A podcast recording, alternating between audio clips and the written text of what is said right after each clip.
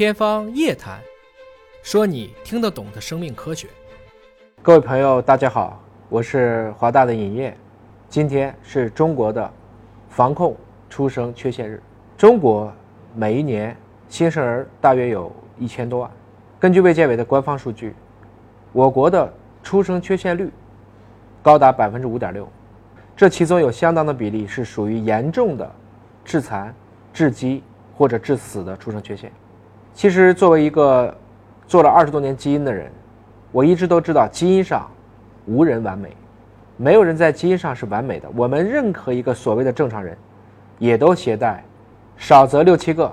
多则十几个的有害突变的基因缺陷，所以如何有一个健康的宝宝？我想给大家一起去回忆一下这一百多年，在整个的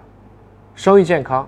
或者说我们人类是如何一步一步认知我们的生殖奥秘的，回顾一些这些的大事记，希望每一个家庭都能有一个健康的宝宝。中国的预防出生缺陷日是每年的九月十二日。我今天给大家分享的题目叫做“繁衍之秘”啊，通过三十一个里程碑式的事件，来给大家看一看过去百多年来的生殖科学之旅。其实我们在没有显微镜，或者说在没有现代妇产科之前，我们没有人知道婴儿到底是如何形成的。直到十七世纪，大家开始努力去研究这个问题。当时很多的观点呢，今天看起来很可笑。比如说，他们认为，其实，在受精卵当中，微小的人类就已经存在了，啊，它要不是在母亲的精血当中，要不可能在父亲的精液当中，啊，那这个过程中呢，我们就像一代一代的套娃一样，人类就是这样诞生的。但是，后来我们才知道，其实受精卵，大家只是分别各携带三十亿对碱基，然后两个走在一起。融合成了我们的受精卵，在子宫内发育，就变成了今天的一个人类。这一切的技术，这一切的认知，其实都是在过去百多年来所形成的。所以，我们一起来回忆一下，从一九零零年开始的生殖科学史上的这些大事件。一九二三年，雌激素的发现，当时华盛大学的圣路易斯分校的两位科学家埃德加·艾伦和爱德华·多伊西，首次在实验小鼠当中分离出雌激素，并知道了。它是在卵巢当中产生的。一九三四年，卵母细胞可以在体外正常发育了。那么，这是由哈佛大学研究人员格里格利、平卡斯和恩兹曼从母兔当中来做成的一个相关的一个实验。那么，当时呢是把两种不同的兔子进行了体外的受精，然后成功孕育出七只幼兔，应该说。这是世界上最早的试管动物。一九四二年，美国公共卫生服务部门的罗伯特·辛森和沃尔多·爱德华兹第一次将硬膜外分娩镇痛，也就是我们今天说的无痛分娩，开始正式应用于产科。正是因为应用了这个全新的分娩麻醉的方法，当时就已经帮助了超过七百多名母亲在完全安全和舒适的条件下生下了孩子。这比之前用乙醚啊、用分氯仿做麻醉安全并舒适得多。一九四九年，人类第一次在分子水平解析了遗传病，主要是通过电泳检测技术来证明了我们今天所谓的这种连贫及镰刀型红细胞贫血是由猪蛋白分子异常造成的，提出了分子病的概念，由此开创了疾病分子生物学的时代。一九六六年，短效的避孕药获批上市。那也正是因为有了避孕药的正式上市，女性也从此掌握了生育的自主权，可以更好的去控制自己的身体和周期。一九六一年，还是在美国，由罗伯特教授应用细菌抑制法来检测来自婴儿足跟血脂片当中的苯丙氨酸的浓度，来筛查苯丙酮尿症及我们所说的 PKU。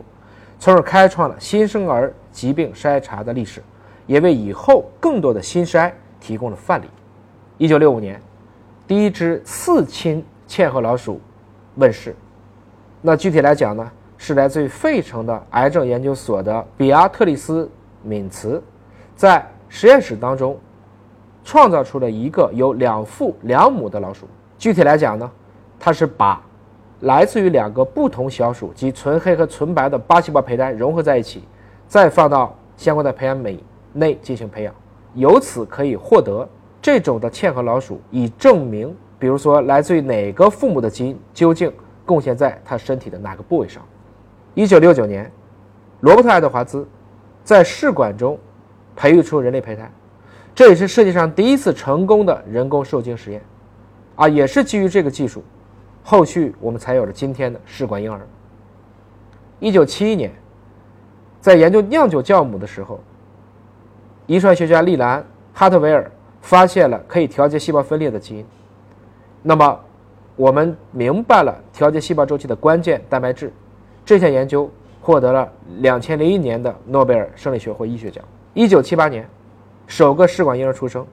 刚才提过的罗伯特·爱德华兹成功的为布朗夫妇诞生了。第一个试管婴儿，那么，在这个技术刚开始问世的时候，也是遭到了巨大的争议。